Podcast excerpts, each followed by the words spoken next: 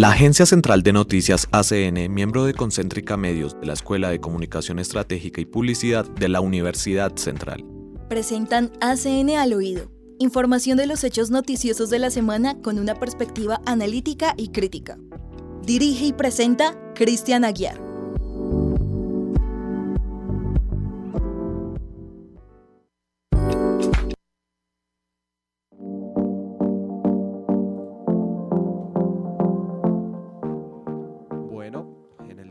Llegamos un poco retrasados eh, por temas que se nos salen de las manos, pero pues bueno, vamos a trabajar temas demasiado interesantes, venimos con dos grandes invitados y además de eso pues también volvimos hoy a tener un poco de frío. Eh, veníamos de días un poco más soleados, saliendo de ese invierno que, que golpeó un poco duro a la capital de Bogotá, pero pues sin embargo ya hoy estamos mucho mejor. Eh, quisiera saludar a mis compañeros de la mesa. ¿Cómo te encuentras en el día de hoy, Diego? Hola a todos los oyentes, a todas las personas que nos escuchan en ACN al oído. El día de hoy pues un poco retrasados como bien decía David porque pues realmente se nos corrió media hora el programa, pero pues sin embargo estamos acá para con temas muy interesantes. En este espacio tenemos a invitados de acá de la Universidad Central, tenemos al profesor Eric Gómez y al profe Ramiro. ¿Cómo están? ¿Qué tal? Buenas tardes, muchas gracias por la invitación. Eh, acá en nombre del equipo de Retina Bifocal y Retina Bisonora, muchas gracias. Mm, buenas tardes, también gracias por invitarme a este programa que pues es muy importante y sobre todo a manejar temas tan trascendentes como el que trataremos hoy que realmente son importantes tenerlos siempre, digamos, en la, sobre la mesa para toda la comunidad colombiana y toda la comunidad del mundo para que sepan y entiendan un poco más y se apropien de estas características de todo lo que tiene que ver con las diversidades y todas estas situaciones. Como bien, tenemos un programa un poco colorido. Vamos a hablar de un semillero que tenemos acá al invitado al profe Eric y al profe Ramiro para la diversidad que vamos a hablar el día de hoy, multicolor. También quiero saludar a, acá en la mesa, tenemos a Daniel que siempre como por, como por casualidad nos acompaña en ACN. ¿Cómo estás, Daniel? Bien, feliz otra vez de ser un, su invitado de todas las semanas. Y nada, también Sebas nos está acompañando en la cabina, pero pues está hoy mudo, entonces pues nos acompaña en espíritu. También toca resaltar que también toca resaltar que en el día de hoy eh, Daniel eh, escribió el artículo sobre la ah, marcha LGBTIQ en el mes del orgullo. Entonces, para que estén muy pendientes y también para que nuestros oyentes vayan a leer a concéntrica.ucentral.edu.co. Bueno, y ahora vamos con una pequeña pausa musical antes de seguir con nuestros invitados. En ACN al oído, los protagonistas hablan en aula y asfalto.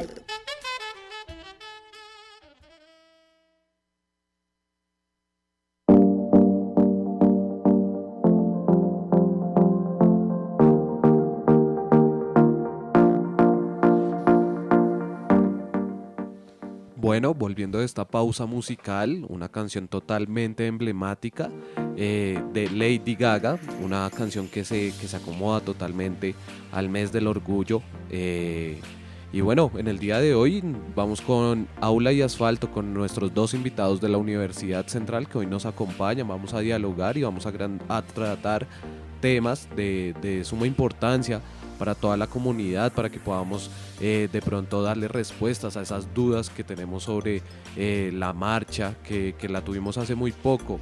Entonces vamos con Aula y Asfalto. Cuéntanos, Daniel, hoy con quién nos encontramos.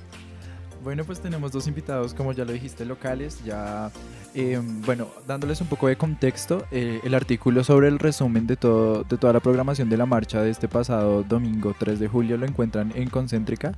Y también ahí podrán encontrar también un, bueno, como un itinerario, o cronograma del resto de actividades que van hasta el 13 de julio, si no estoy mal, por parte de la Secretaría de Cultura de aquí de la ciudad de Bogotá. Entonces, eh, pues Diego, también cuéntanos un poco más de nuestros invitados. Bueno, pues tenemos al profe Ramiro, que es experto en género, y tenemos al profe Eric Gómez, un cineasta audiovisual, productor acá en la Universidad Central, que tiene también su programa de independiente retina bifocal. Eh, pues que obviamente yo siento que también lo podemos manejar incluso con él este tema, pues porque en retina bifocal todo el tiempo también están hablando de la marcha que se vivió el 3 de, de julio. Ok, bueno. bueno, vamos a empezar un poco con, con, con, algunas preguntas que fuimos planeando alrededor de todo lo que pasó este pasado eh, pues, domingo 3 de julio. Y hay algo que pues a mí me genera mucha duda, yo no pude ir hasta este domingo, pero muchas personas como que confunden esta marcha como de, del orgullo como con una protesta social. Y creo que em, me pueden dar un poco el contexto de si, si realmente es una protesta social o realmente solo significa una conmemoración de algo que pasó hace casi dos siglos. Bueno, eh, realmente cuando aparece el primer desfile allá hacia 1968 fue que se detonó eh, la situación allá en Manhattan, en Estados Unidos, en Stonewall Inn, en el bar este que todos casi creo que la mayoría de gente tenemos conocimiento sobre la persecución de la que eran víctimas allí las personas diversas o de orientación sexual e identidad diferente. Entonces eran perseguidas esa noche, ese 28 de julio de 1968, resulta que eh, la policía llega al lugar, ataca a los asistentes y se genera la revuelta. Luego pasan eh, tres horas o cuatro horas. Eh, al otro día ya, bueno, una chica trans de, dice, narran muchas historias, que fue una chica trans afro quien empezó a invitar a la, a la revuelta, que por favor la apoyaran, que no permitiera eh, la comunidad que los maltrataran más. Entonces se armó pues la revuelta y ya el otro día deciden salir a marchar. Al año siguiente, pues ya empiezan ellos ya con más organización, las marchas, eh, se da una protesta y obviamente sí se puede hablar de una protesta social. Entonces, esos primeros revueltos son una protesta social. ¿Por qué se llamaría protesta social?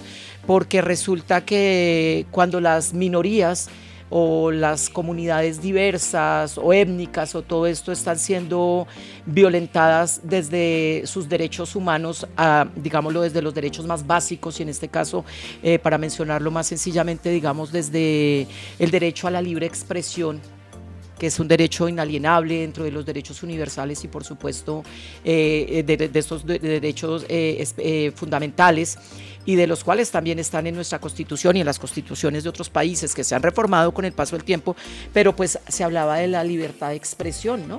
Cuando se habla de la libertad de expresión y todo eso, eh, no permitir a la gente su libre determinación e identidad, pues es violentar uno de los derechos humanos más importantes. Entonces, por eso se llama protesta social, porque en ese momento y en este momento, aunque ya hemos ganado mucho territorio a nivel legal, a nivel social, desde todas las posturas, pues resulta que los estaban amedrentando. Entonces, ¿qué hace la comunidad cuando es minoría? Nos unimos bajo unos eh, objetivos claros que es defensa de nuestros derechos, que, que se hagan, eh, cumplan los derechos, ya eh, protegernos, entonces por eso se llama una protesta social. Ya posteriormente, cuando se van celebrando otras veces la misma marcha, en, en, otros años y ya llega a otros países, ya Estados Unidos pasa, digamos, llega a Londres, llega, bueno, a España, llega a Europa, llega a muchos países, entonces ya las condiciones, aunque han sido similares de violentar a estas comunidades, pues ya entonces se le da el nombre del orgullo gay. ¿Por qué? Porque es un momento, y esto sí tiene una cosa, las protestas son protestas sociales siempre, y nosotros teníamos, en ese momento se debía hacer. Pero cuando se habla de orgullo es porque digamos que a la comunidad eh, limitada, vulnerada, eh, maltratada, violentada, lo que hace es que se quita y en muchos contextos uno lo entiende así, es como quitarse esa máscara que le tocó ya cargar siempre y como quitarse un, una carga, una, un, un disfraz y decir con orgullo, aquí estoy yo defendiendo mis derechos, aquí estoy yo, legitimando mis derechos y mis gustos, mis tendencias y mis orientaciones. Entonces también se hace un orgullo, el orgullo por eso, porque se defienden los derechos y además se demuestra que el sistema machista y patriarcal no era el que tenía la razón de hablar de estereotipos hombre y mujer, recurriendo al, al genital y a los estereotipos o a, la construcción genérica desde lo cultural.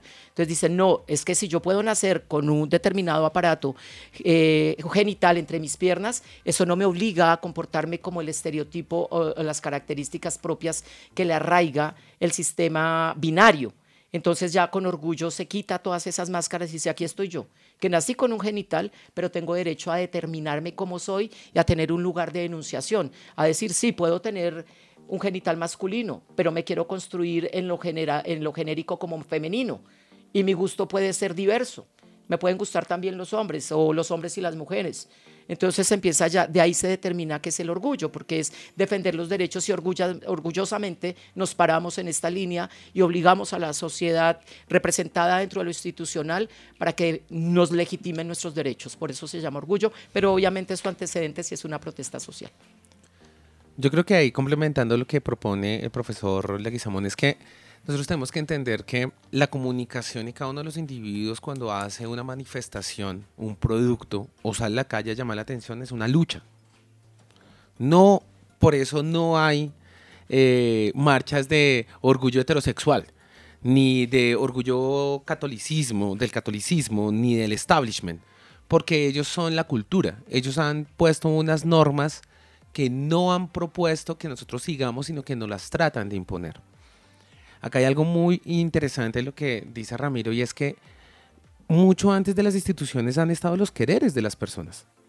O sea, estar explicando eso en pleno siglo XXI demuestra que nosotros estamos peleando por la esencia de lo que es el ser humano. El ser humano desde la caverna tiene rastros de tener contacto con sus pares, amores, o a través del cariño, o a través de la sexualidad, o a través de su disposición de cómo se construye como individuo.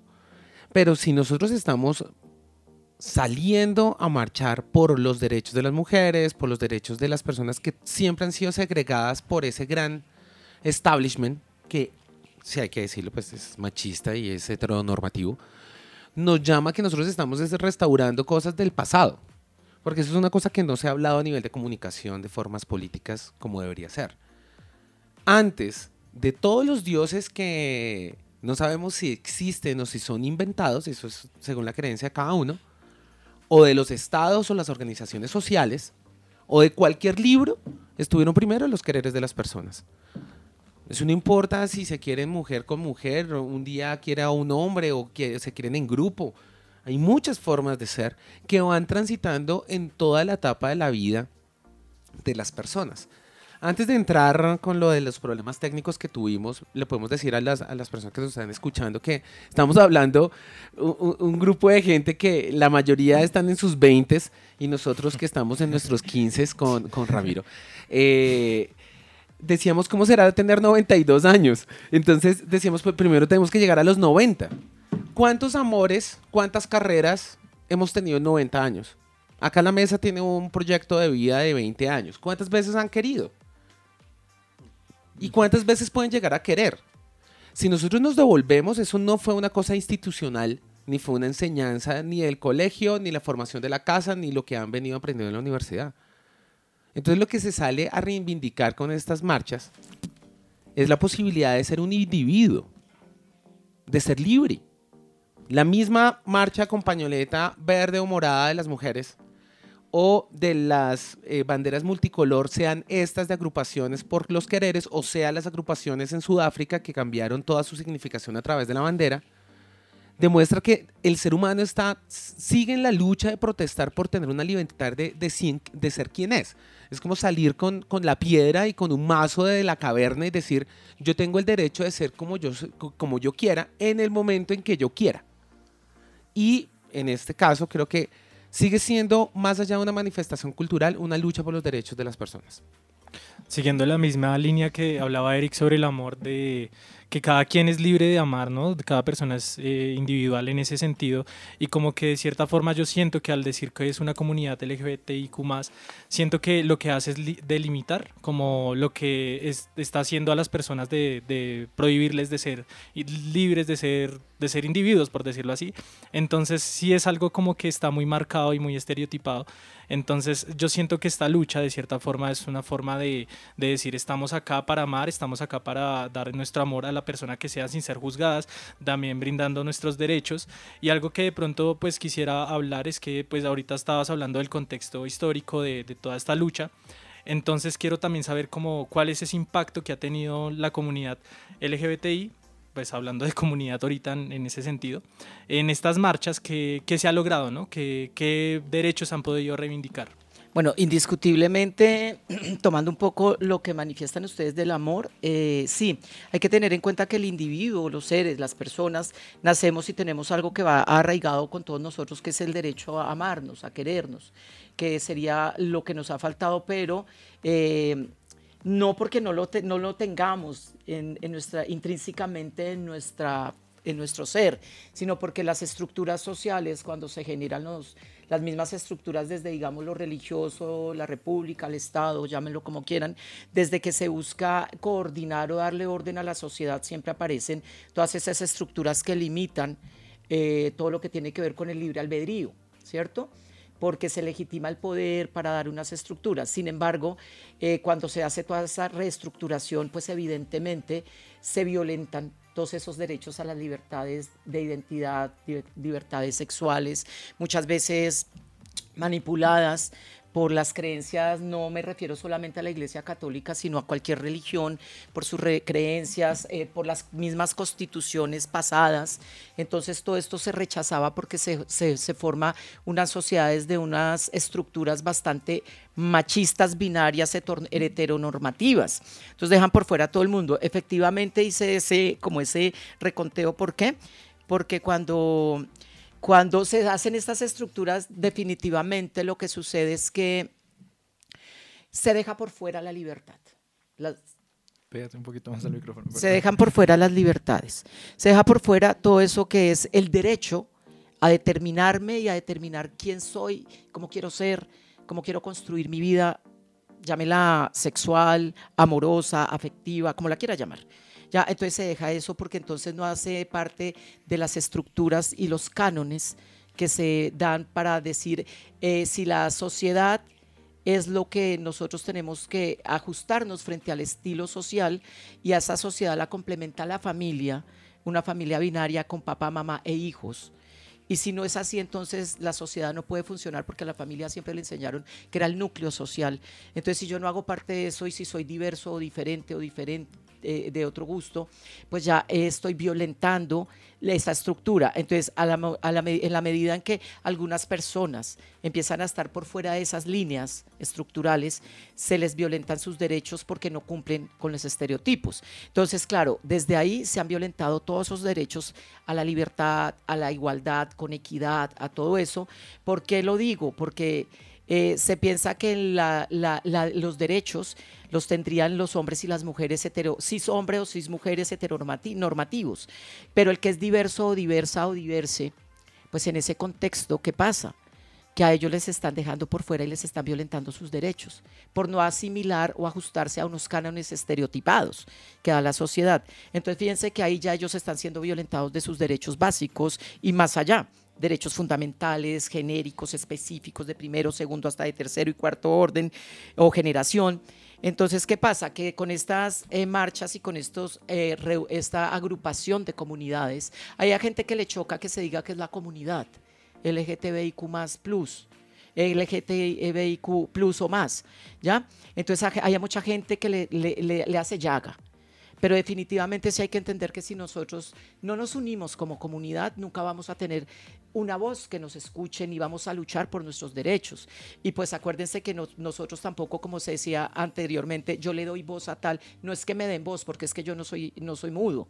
Yo puedo dar mi voz, pero cuando lo hacemos entre, en minorías, empezamos a gestar transformaciones que conllevan a que las políticas públicas se reformen o nos tengan en cuenta. Bueno, eso por un lado. Entonces, sí hemos logrado mucho como comunidad. Obviamente no podemos hablar de que la comunidad LGTBIQ está, ha sido, no le debemos en gran parte al a los movimientos feministas, porque todos los movimientos sociales que hemos logrado ser reconocidos tenemos una cuota con los movimientos feministas, porque son los movimientos feministas los primeros que dan todas estas luchas. Luego ya nosotros logramos empoderarnos y otros movimientos. Entonces ya volviendo, eh, retomando lo de la comunidad LGTBIQ+, pues resulta que sí hemos ganado mucho. Porque primero no se podía hablar de, se hablaba del homosexualismo o la eh, de la comunidad, de todas esta, el gusto bisexual, homosexual y todo eso como enfermedades. Primero enfermedades de patologías, luego las llevan a enfermedades mentales, eh, se prohíbe, se generan un poco de prisiones, se generan sanciones, castigos, todo eso para, que, para evitar que la gente fuera libre. Entonces tenían que violentarle sus derechos, ya porque no se ajustaban a lo que habían diseñado. Entonces sí hemos logrado con estas marchas. Por ejemplo, en Colombia, estas marchas empiezan por allá en 1981 a gestarse.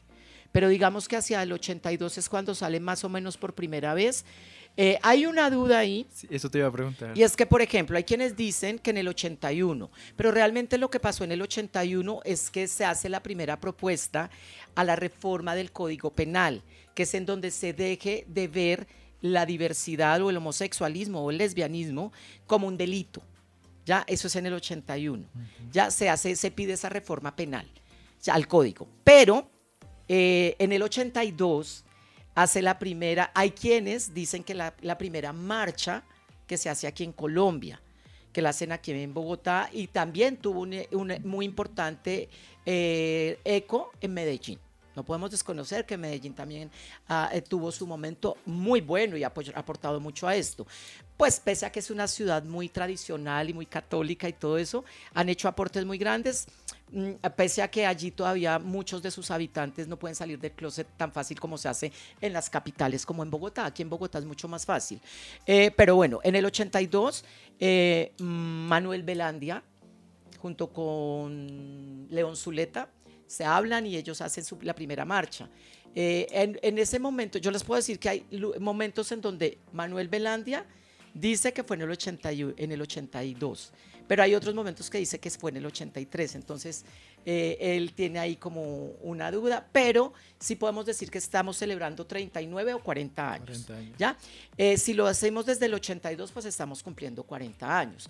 La primera marcha, valga decirlo, que solamente asistieron 33 personas, 29 homosexuales, dos lesbianas y una chica trans.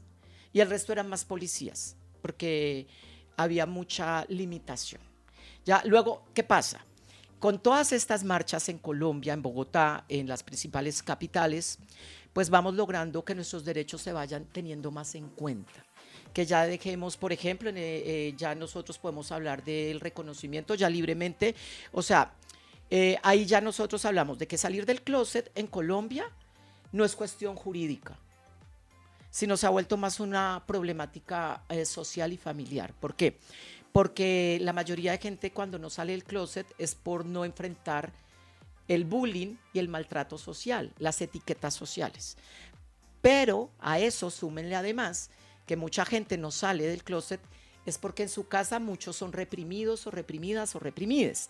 Pero ahí hay una cosa que se podría hablar y es muy profunda, y es que muchas familias, muchos padres de familia, no es que no quieran a su hijo o a su hija o a su hija diverse, lo que pasa es que tienen miedo de ese brote, de ese rechazo social, ¿ya?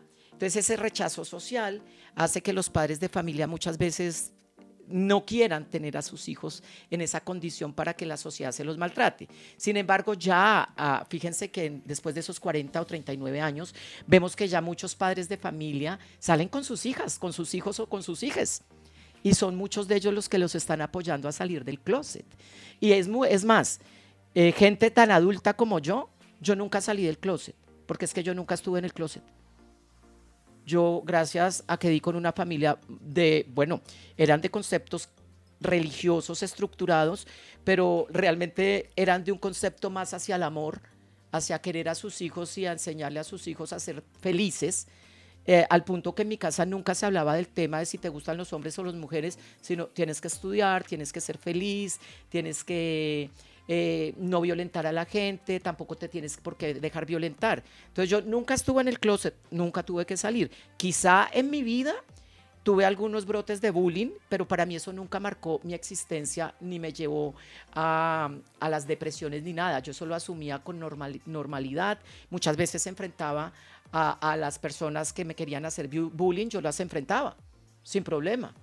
Entonces también eso es una cuestión que muchos padres de familia debían de tener en cuenta, que cuando apoyan a sus hijos, le están enseñando a que no tiene por qué bajar la cabeza desde su gusto, su identidad o su orientación, sino sencillamente saber qué es su decisión y que eso no es un delito, que eso es su postura, es su lugar de enunciación, que eso no puede hacerle avergonzar. Entonces, todo esto ahora, en 40 o 39 años, sí hemos logrado, fíjense. Eh, ya por lo menos está la, se puede eh, hablar del matrimonio igualitario. Ya, bueno, una lucha grande. Por allá en el 88 creo que se empieza a hablar del matrimonio igualitario, porque luego de que se hace la, la lucha para que nos contemplen no como un delito, que ya con la constitución del 91, esa lucha se empieza en el, 90, en el 81.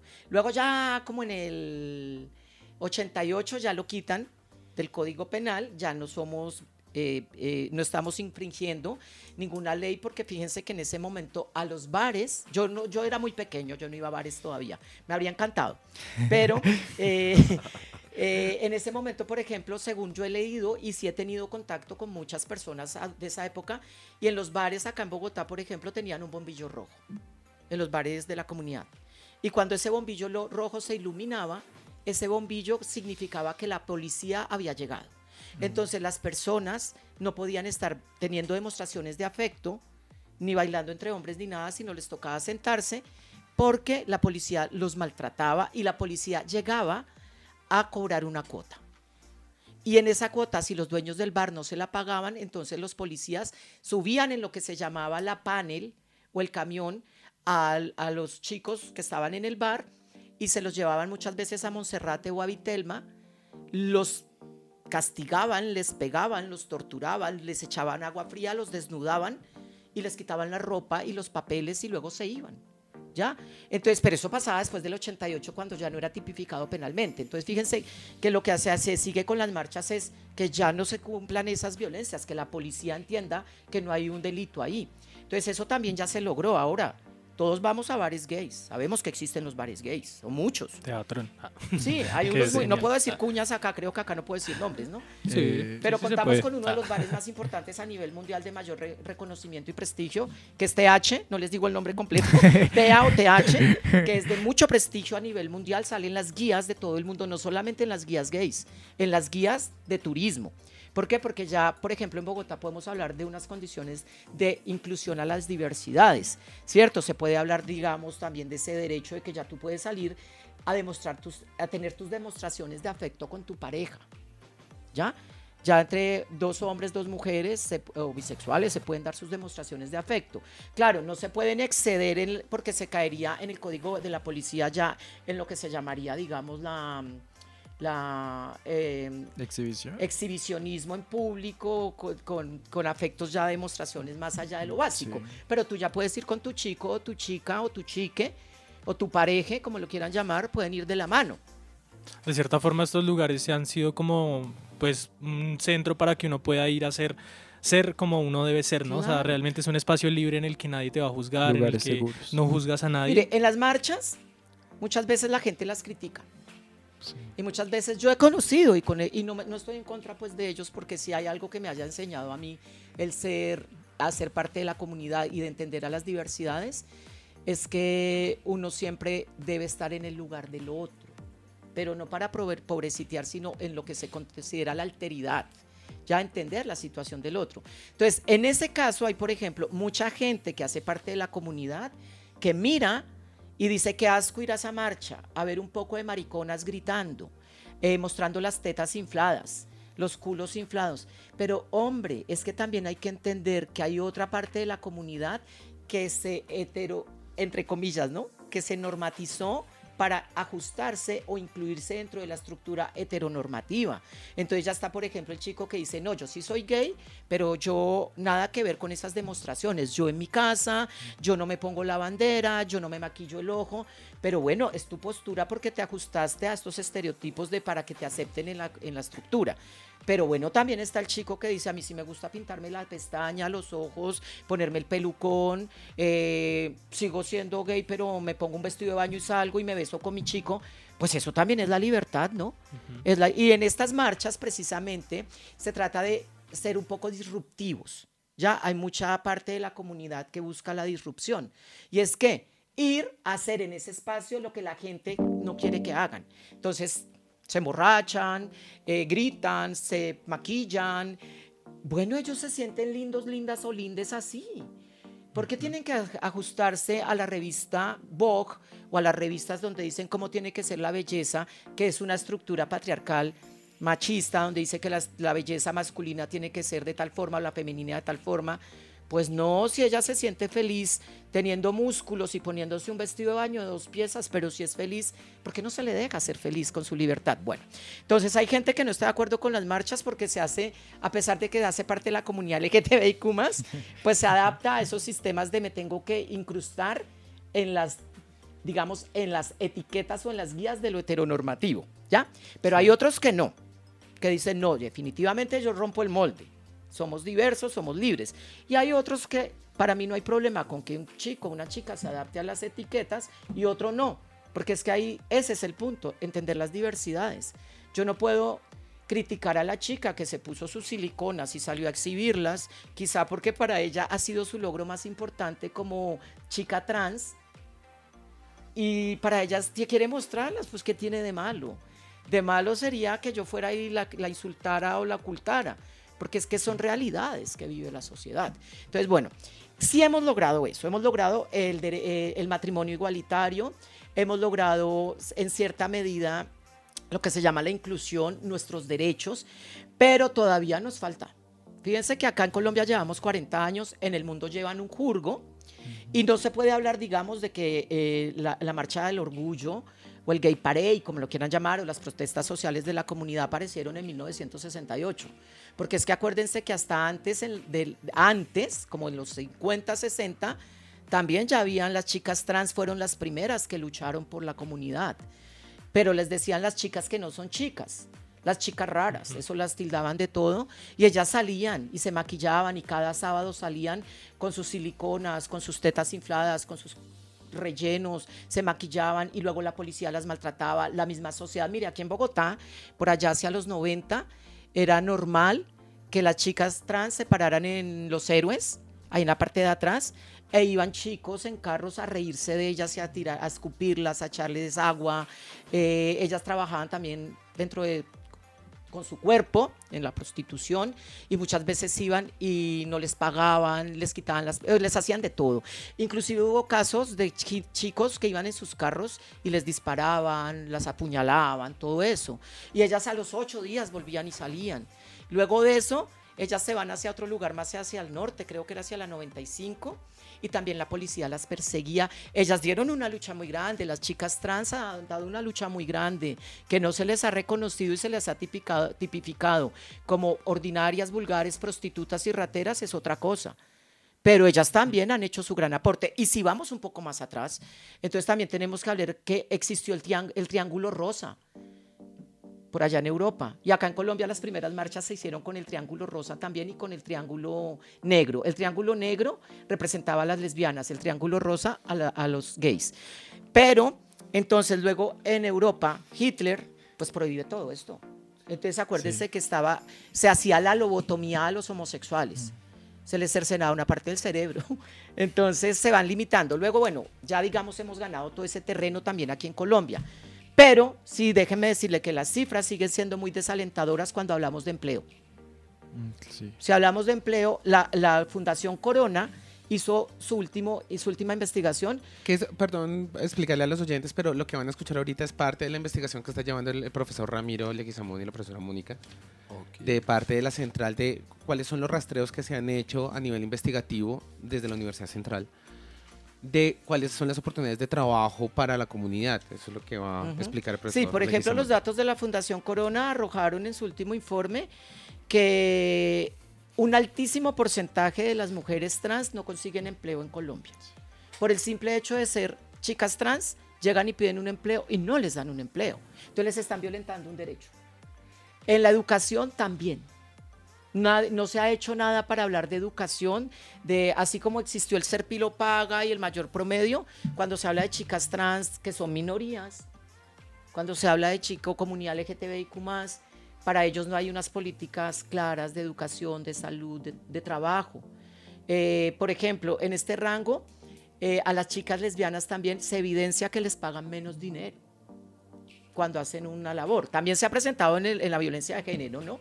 que las mujeres también ganan menos, en algunos casos menos que los hombres. Pero fíjense que para las chicas trans está muy dura la situación porque nadie las quiere contratar. Entonces, lo que hacen ellas es pues trabajar con el oficio un oficio que es muy digno como cualquier otro, que es la prostitución. Muchas se han visto sometidas a tener que trabajar, a delinquir, pero pues es que nadie sabe el hambre del otro y no se han enterado que es que la mayoría de chicas trans han sido violentadas sexualmente y han sido maltratadas por sus parejas y han sido explotadas sexual y comercialmente. Entonces muchas de ellas, ¿cómo se liberan? cometiendo delitos. Y además la sociedad no les legitima la posibilidad de entrar a unos trabajos. Entonces, pues como les toca sobrevivir. Entonces sobreviven en unas situaciones. Bueno, eso por un lado, que no es muy alentador. El trabajo sigue siendo negado. Eh, cuando hablamos de la comunidad LGTBIQ, sí también tenemos que hacer un stop y no, y pensar que por ejemplo, se puede hablar de unos lugares que otros llaman privilegiados.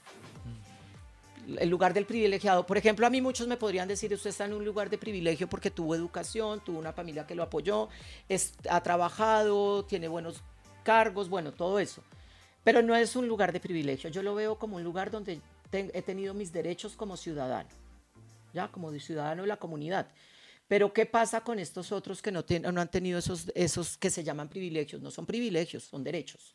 Porque la política pública no, eh, no se hace evidente con esos derechos para todas estas comunidades. Ya, bueno, eso de un lado. Ahora, la salud.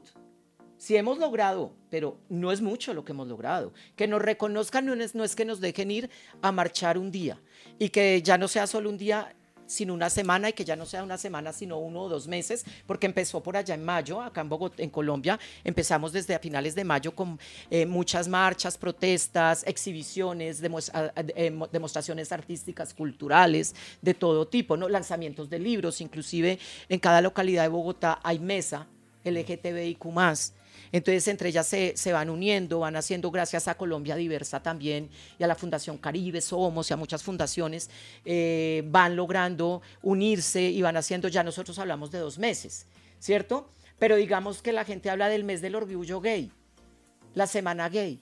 Es que yo soy gay una semana, yo, yo soy gay toda mi vida. Yo no soy gay una semana ni contadas horas de una marcha. La marcha del, 3, del domingo arrancó a las 2 de la tarde y digamos que se acabó a las 8 o 9 de la noche en la Plaza Bolívar, arranca desde el Parque Nacional, y yo a las 9 ya me quito las bambalinas y ya no soy gay. ¿O es el mes gay? No, yo soy gay de toda la vida y la mayoría lo han sido. Y los que han salido del closet pues toman esta decisión. Pero entonces tenemos que tener claro, yo entiendo que es un mes del orgullo para que demos nuestras demostraciones, pero no es solamente eso, la ley no es eso, la ley tiene que ir más allá tiene que entender que se deben hacer unas políticas públicas que cubran primero el derecho a la vida digna, que lleva educación, salud, vivienda, seguridad, todo eso para una comunidad LGTBIQ. No, ay, sí, que vivan en un barrio, chapinero, barrio gay. No es como mandarnos a un gueto, es que somos ratas que tenemos que estar ocultas en un barrio. No, yo puedo vivir donde yo quiera. Es que yo no tengo una enfermedad. Yo puedo vivir en Chapinero, en Chicó, en el centro, en el lago, en Restrepo, en Kennedy, en Ciudad Bolívar, donde yo quiera, donde pueda. Pero no tengo que tener un barrio para la, porque sería como mandarme a un gueto. Enciérrelos allá, que hagan su vida. No, las, las políticas públicas tienen que ser incluyentes de verdad, pero con libertad y equidad. Ya, y que nos tengan en cuenta en unas políticas. Ahora, por ejemplo, cuando hablamos de las chicas trans, hay una cosa gravísima y es que ellas por ley tienen el derecho a su transformación corporal, a su hormonización, para luego hacerse sus operaciones de reasignación, ¿ya? Y ponerse sus senos, eh, su cola, todo, pero tienen que pasar por unos procesos psiquiátricos. O sea, y si al psiquiatra se le haga la gana decir que sí, si no, cuando en otros países ya esto es un derecho que la persona toma la decisión y dice, yo ya decidí.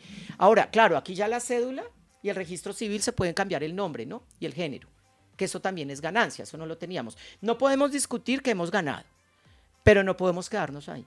Porque el decir que nos dejaron cambiar la cédula, cambiar el nombre y que ya existe la pareja del mismo eh, de, unión, de unión del mismo sexo y que puedo heredar y que si yo trabajo y mi pareja no puede ir a la, él puede ir a la EPS porque yo lo tengo vinculado o viceversa, pues eso no es gran cosa. Esos son derechos de primer orden que tenemos.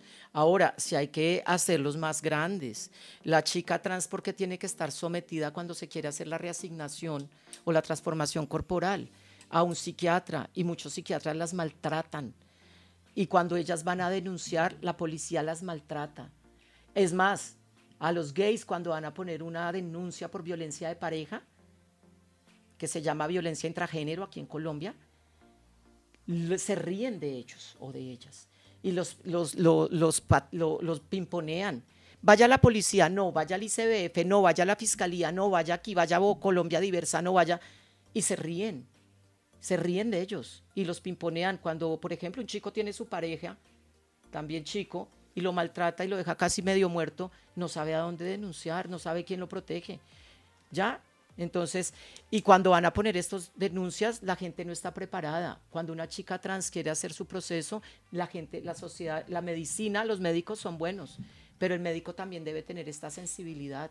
El psiquiatra también debe estar formado para esto. No es al mejor psiquiatra, ay, mandémosle a Claudio, que, se va a hacer transgeneración, transexualización y ahora se, se llama Claudia, y mandémoslo ante el mejor psiquiatra que es prestigioso. Pero este, este psiquiatra debe tener la sensibilidad de trabajar con una persona que está pidiendo un derecho y una transformación de su cuerpo porque siente que nació en, donde, en el cuerpo que no le correspondía.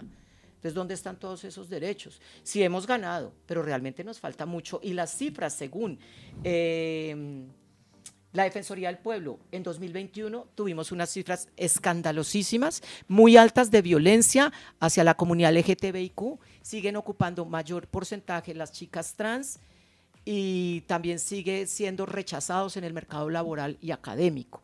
Ahora, en las universidades, en los colegios y en la primaria, si hablamos de la inclusión, tiene que haber profesores formados con la mirada y la sensibilidad de trabajar con comunidades diversas y no solamente con eso, también con enseñarle a los niños y a las niñas que no son diversos qué es ser diverso, que, no es, que el ser diferente no es ser malo, que el ser diferente es sencillamente otras opciones y que lo que prima es el amor, como lo decía el profe Eric cuando empezamos, prima el amor, no tiene que primar el estereotipo ni, la, ni nada de las las, digamos, las eh, características que se le ha dado al individuo por, por, el miembro con que nace, por el genital, sino que prima el amor, defendernos, apoyar al otro, ayudarnos. Eso, pero no hay una población, digamos, yo no he visto un colegio donde digan, no, pues aquí hay una profesora experta en diversidad y trabaja temas, porque igual creo que eso acá eh, ha sido un escándalo. Cuando Gina Parodi, de ministra de Educación, propuso esto,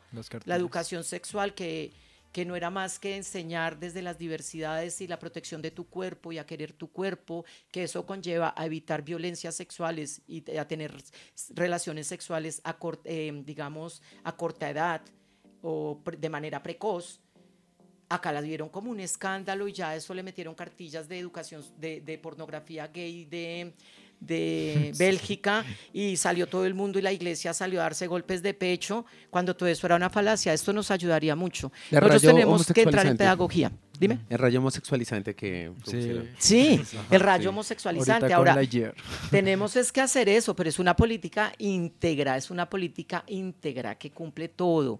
No es una política de una semana, de un día, de unas horas o de dos meses. Es una política eterna, es una política de largo aliento y para siempre, incluida en la Constitución y en todos los códigos ya y en donde se tiene que incluir al personal médico, al personal académico, a la policía, a todos los entes tienen que estar incluidos ahí y a las mismas familias, porque los papás no saben qué es tener un hijo diverso cuando tienen que cumplir normas y estándares sociales eh, estructurados.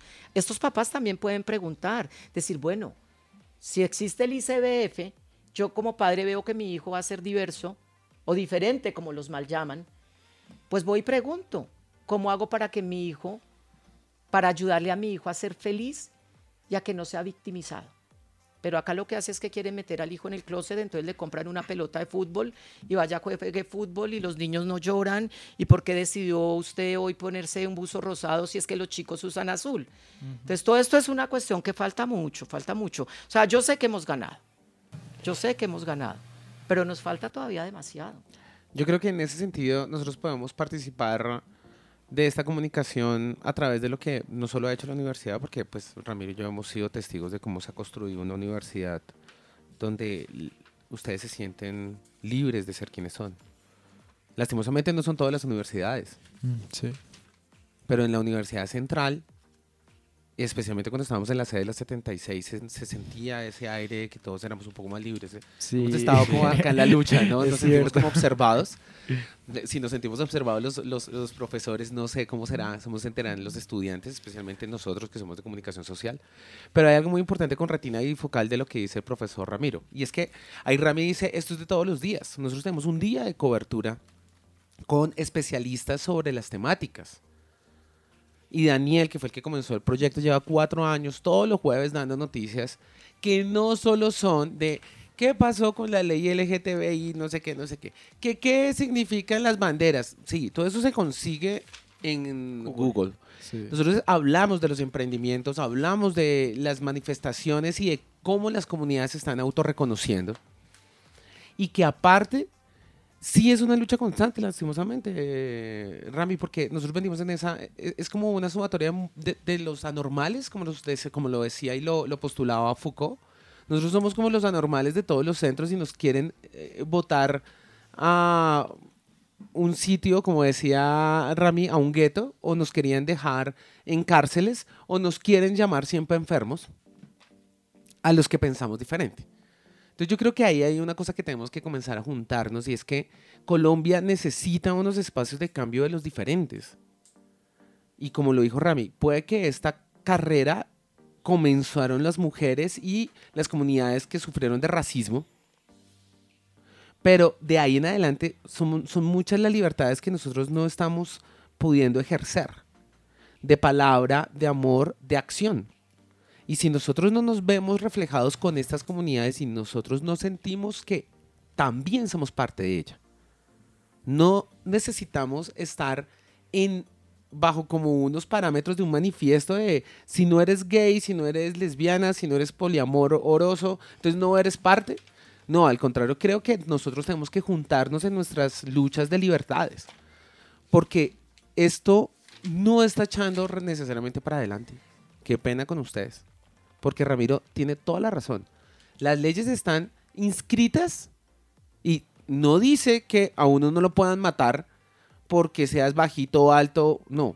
Dice la norma, a usted no lo pueden violentar, a usted no lo pueden torturar en Colombia. Entonces estamos dándonos cuenta que no necesitamos cobijarlo lingüísticamente con LGTBIQ más, sino que no podemos dejar lastimar al hermano y a la hermana. Eso es una cosa que nosotros se nos ha olvidado en la lucha social a nivel no solo de parades, no solo de manifestaciones públicas, sino en nuestro quehacer diario. Lo estamos hablando en la casa. Estamos dejando claro que en la casa a veces está ese discurso doble de la homofobia escondida de acá no le decimos y no tenemos ningún problema con el niño o la niña que sean, homofo- eh, que sean homosexuales o lesbianas, pero desde que no estén en la casa. Desde que mi hijo no sea así, todo está bien. Y ahí hay una homofobia que sigue calando en cada uno de los hogares y eso no parte de la estratificación ni de la educación, sino que es un sistema cultural muy difícil de cambiar que si no lo hacen los universitarios, que si no lo hace el sentido de academia, de pensamiento profundo, es muy difícil ser libre en un país donde se le maltrata a la persona que es diferente. Y estamos llenos es de diferencias. Sí, definitivamente es que lo, lo- lo diverso es todo porque nadie es igual. Todo es diverso en todo sentido. Sí, así es. Y como decía el profe eh, Ramiro, falta mucho, ¿no? Falta mucho por seguir trabajando y precisamente falta mucho tiempo en este programa que seguramente lo vamos a seguir manejando eh, en futuros programas porque pues este es un tema que toca seguir hablando, que toca seguir manejando y seguramente también tendremos al profe Ramiro en esos próximos programas, pero hasta aquí aula y asfalto. En ACN al oído, los protagonistas hablan en aula y asfalto.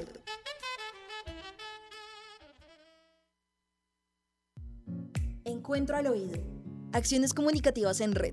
Un espacio para los colectivos, organizaciones sociales y emprendimientos.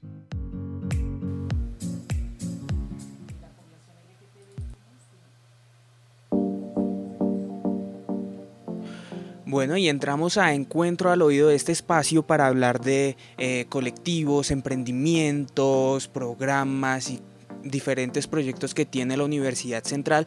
Eh, estamos en esta etapa de hablar de los semilleros de investigación que tiene la universidad. Ya en un primer programa, en el programa anterior, hablamos de uno de los semilleros que tiene la carrera de comunicación social y periodismo, que es Porno Amores, pero en esta ocasión tenemos a otro semillero y tenemos al profesor que lidera este semillero. El semillero es Imagos y al profesor invitado que tenemos es Eric Gómez. Profe, ¿cómo estás? Muchachos. Em, es muy interesante la invitación para hablar de estos ejercicios que son extracurriculares, pero siguen siendo académicos y bajo como la tutela de la universidad y del programa. Así es, así es, profe. Profe, quería preguntarte eh, qué se hace en este semillero, porque sé que el semillero tiene diferentes ramas, ¿no? Está el semillero como tal y magos, pero también se desprende proyecto como retina bifocal, retina bisonora. Sí, señor. Nosotros como semillero lo que tenemos es, como dice la palabra, es una aproximación para germinar, las semillas vienen siendo como los estudiantes y los conocimientos, y comienza a germinar las metodologías de investigación. En este caso nosotros estamos especializados en investigación-creación. Y como somos parte de la Escuela de Comunicación Estratégica y Publicidad, nosotros lo que hacemos son estudios sobre la imagen, el sonido y el audiovisual. De ahí vienen diferentes proyectos. Hay un proyecto que es el estándar, que es unas investigaciones que tenemos en conjunto con todos los practicantes. Este semestre vamos a, terminar con el que comenzamos hace tres años, que es Hombre Jaguar, que es una serie de narrativas de las culturas indígenas precolombinas que hablan que el ser humano, el hombre, en este caso el colombiano, viene del jaguar. Nosotros estamos muy acostumbrados a esa narrativa mexicana, pero el jaguar es un animal que desde que se unieron, pues, el cuento está largo, pero desde que eh, antes solo habían dos continentes, no existía Centroamérica, solo existía Norteamérica y Sudamérica. Entonces, los grandes animales eran norteamericanos, el puma, eh, el oso y las grandes aves. Y en el sur teníamos solo un gran eh, felino, que es el jaguar, y teníamos una serie de animales diferentes. Entonces cuando sale, cuando sale del agua, no sé cómo decirlo, eh, o se acaba el agua, alguno de los dos términos funcionará, eh, y llega Centroamérica, se genera ese puente y se cruzan estas dos especies. Pero en ese cruce de las dos especies aparece el ser humano, el Homo sapiens.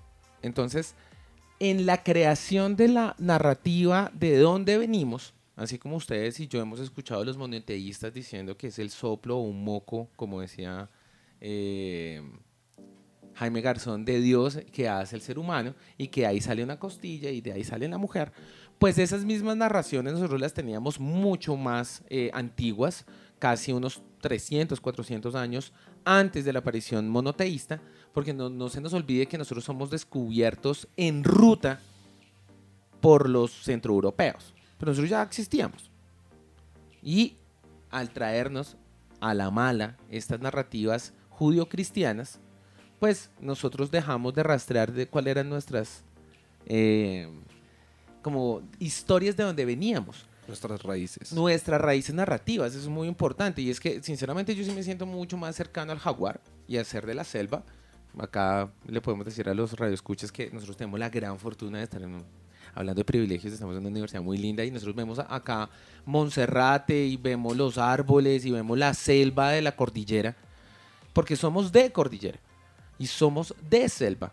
Y eso es mucho más cercano que ser hombre jaguar o mujer jaguar es mucho más cercano en narrativa de lo que somos hoy en día como colombianos que ser un beduino que viene siendo Mahoma o viene siendo Jesús. Ellos son hombres del desierto.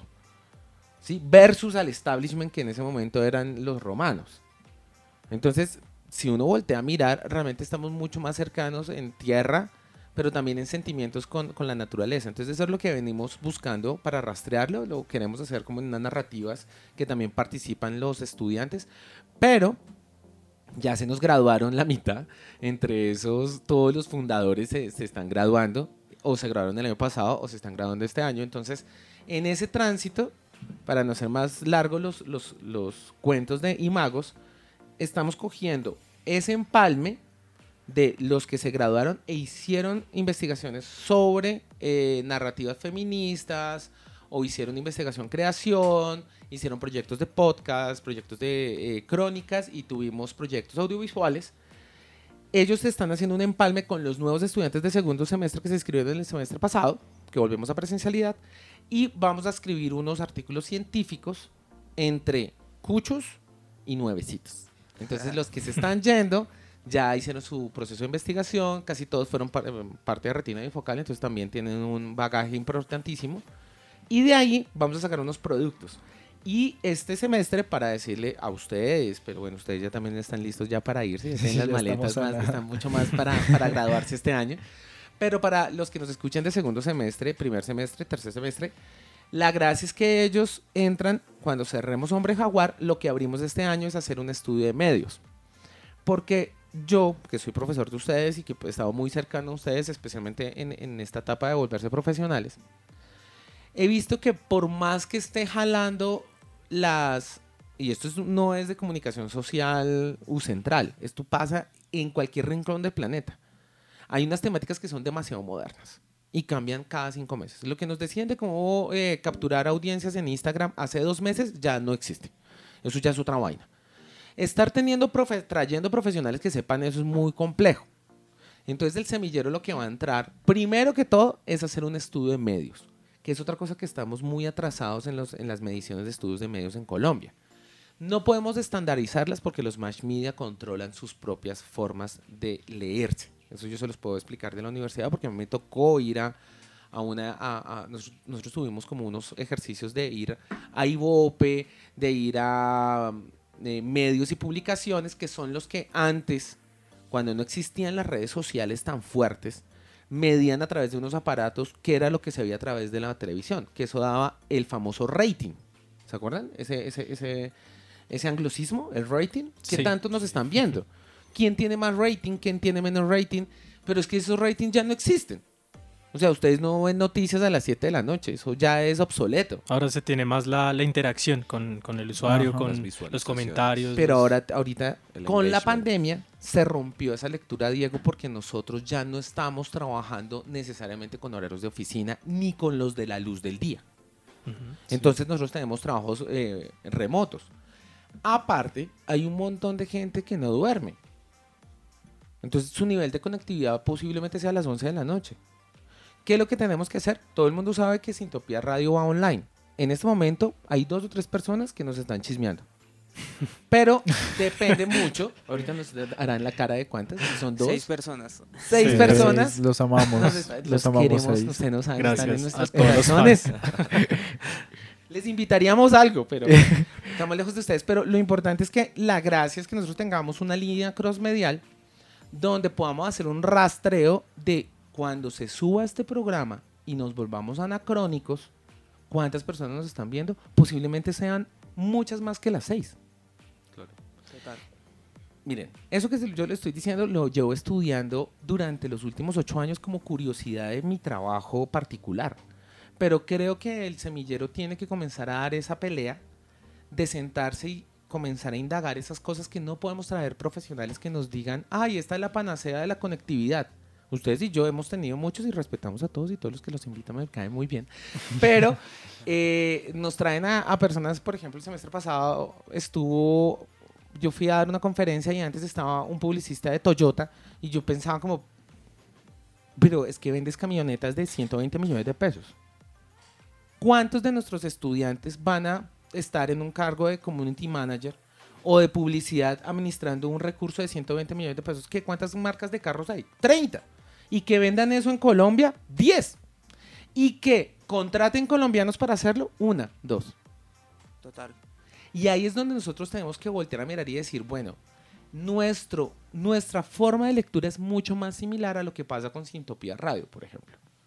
La mayoría de clientes que yo he tenido en mi vida son muy parecidos a Sintopía Radio. O sea, vienen en la inmunda, tienen seis personas conectadas y me, me- me- me dicen, bueno, yo te pago dos millones de pesos al mes o en seis meses en un contrato que, no es, que es por prestación de servicios, por objetivos. pero ¿cuántos me vas a traer? Miren, no nos digo mentiras. Yo perfectamente de los 2 millones de pesos puedo contratar unos bots, puedo contratar una cosa que se conecten de forma remota y le digo al man, mira, ahí hay 600. Y eso me puede valer 30 dólares al mes. Todos por allá o de Ucrania, pues están en guerra preciso los de esas empresas que más lo hacen, que son, o son ucranianos o son ru- rusos. Pero es que esos, esos, esas, esas conversaciones son muy difíciles de tenerlas en el salón de clase porque los profesionales que hacen eso son ustedes Claro. tienen 22 años, 23 años, o son personas que lo están estudiando de otras formas, pero llegar con esa información que, es- que, que sea renovada está pasando cada dos meses. Es que esto es una locura. Es una locura completa. Se han modificado mucho esas lecturas. Entonces yo creo que el semillero tiene que apuntarle a eso y esa fue la propuesta que llegamos en una gran conversa- conversación con los estudiantes egresados, con los estudiantes de segundo y con ustedes que pues, hemos tenido varias conversaciones en salón de clase. Bueno, profe, ya se nos está acabando el programa del día de hoy, ya se nos está acabando el tiempo. Ya Se lo acabó el profesor Ramiro. Eso no se lo acabó el tiempo a nadie. Eso no se esfumó. Profesor Ramiro, cada que no lo podemos sacar, todos los oyentes tienen que saber que todos estamos acá como aprendiendo de todos los conocimientos. Sí, total, profe. Pero ya para lo último es invitar a los estudiantes a que hagan parte del semillero. ¿Cómo pueden hacer parte de este semillero? Mm, Gracias por la pregunta. Yo les digo a todos y a todas, miren, la Universidad Central tiene grandes proyectos como en el que participa este proyecto de radio. Esto no existía hace tres meses. O sea, ACN, Sintopía, Imagos, eh, Pornoamores, todos son ejercicios de ustedes. Están ahí rotando, como en el aire, en la nebulosa. Inscríbanse a todos. Acérquese y pregunte, ¿qué puedo hacer más allá de echar pola acá en estos chuzos e inmundos? Eso sí te extraño mucho la, la, la de echar Era mejor la del norte, sí. Completamente. En eso sí. No saben cómo los extraño. Aunque no extraño la porquería esa de la, de la esquina donde todos ustedes estaban Uy, sí, tomando. ¿Trazos? al frente. No, Que ese, sí, ese sí, era de sí. ustedes. ¿Cuál Sí. tra- trazos de, No, de, eso tra- es de la cafetería? No, todo rejitas, andén, todo es rejas. andén. En Ah, las rejas. en esas es rejas andén, parecían las sí. enrejadas acá a la 22. Pero eso, eso hace parte ahorita. de la experiencia universitaria. Era, era, era- pero teníamos la 82 a dos pasos Sí, y era mucho mejor que nuestros queridos vecinos, que no sé qué pasa con, con nuestros vecinos, pero bueno. Es como, un- como un, un- un- un eterno eh, olor a, cerveza y orin, ¿sí o no? Sí. Las calles del no centro. vamos a decir nombres. No, por favor. Entonces, en vez de estar allá y debatiendo de esa forma, las universidades, y especialmente la Universidad Central, tiene muchos lugares donde usted puede aterrizar esas conversaciones. Puede hacerlo en Sintopía Radio, que tiene toda una franja múltiple de contenidos y ejercer el periodismo o la comunicación. De la misma forma, Imagos lo hace con la investigación y es puente para esos otros eh, instantes. Entonces, lo más fácil es seguirnos en nuestra red principal que es arroba imagos raya al piso UC y pueden acercarse a los miembros de Imagos y yo creo que este semestre haré algo más de voz a voz, no confiaré tanto en redes sociales, volvería a, po- a poner carteles como cuando arrancamos en retina y focal, en medio de todo algunos de ustedes se enteraron porque los pusimos en los orinales y todo. Sí. Como nadie de la junta directiva de esta universidad está escuchando eso, eso lo hicimos en los 76. Y lo, y lo más, y lo más Ya bonito es que años. Retina Bifocal es uno de los más escuchados acá en, Sí. en toda la universidad. Yo creo que es de los más mencionados. O sea, si uno pero- lo compara con otros. Pero a Retina, bueno, ya que tenemos al profe, lo vamos a invitar para el próximo programa. Y en el próximo programa hablamos de retina bifocal y retina bisonar, que son dos eh, como hermanitos de imagos, ¿no? Podríamos decirlo. Pongámoslo que, miren lo interesante. Ahí hay una vaina de lo que estamos hablando y unámoslo con esa narrativa del, del- del profesor Ramiro. A veces uno piensa que todo es cronológico, ¿no? Pero sinceramente, al ser una búsqueda independiente de comunicación, es mucho más fuerte retina bifocal. Porque los propietarios de la entidad de retina bifocal son sus dueños, que son los participantes. Y Magos es un ejercicio que está atado a la universidad y que lastimosamente depende si yo estoy a cargo o antes estaba a cargo la profesora Pa- eh, Laura Polanco, pero No. tiene que haber un ejercicio como institucional, ¿sí me entienden? Y ahí viene la, la, la, la respuesta a lo que tú estás diciendo, no. Fue primero retina y focal como equipo, porque cuando yo entré, eh, armé las dos cosas al mismo tiempo. Traje la idea de que hacía falta un, un semillero de imagen, Entonces me dejaron y me dieron tiempos. En ese caso, me- en ese caso, en ese momento, Marta Mejía me, me apoyó muchísimo, me dio unas horas para armar un equipo. Pero al mismo tiempo estaba armando retina bifocal. Entonces como que se fusionaron, pero retina bifocal lo único que hacemos es apoyarlo académicamente. ¿Listo? Lo monitoreamos, Listo. pero es independiente. Listo, Profe, profe, pero y- ya, ya después profundi- en Ah. el próximo programa profi- profundizamos en retina bifocal. Ya se nos acabó el programa del día de hoy. Quiero agradecer a Diego, a David, a Daniel, al profe Ramiro, Pues, al profe córteme. Eric. Eh, hoy lastimosamente no Allá pudimos con un botón, o sea, usted no quiere que hable Diego, botón. Tan, Listo, ya, ya lo apagué. Pero ya hoy lastimosamente no tuvimos nuestras otras dos secciones de artes y plan central. Se las traeremos dentro de ocho días en nuestro próximo programa. Y ya saben, todos conectados con ACN al oído.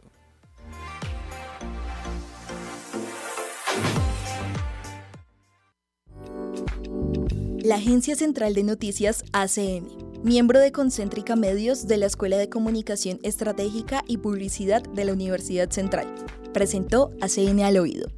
Siga conectado con más información en la página web concéntrica.ucentral.edu.co y en las redes sociales como Agencia Central de Noticias.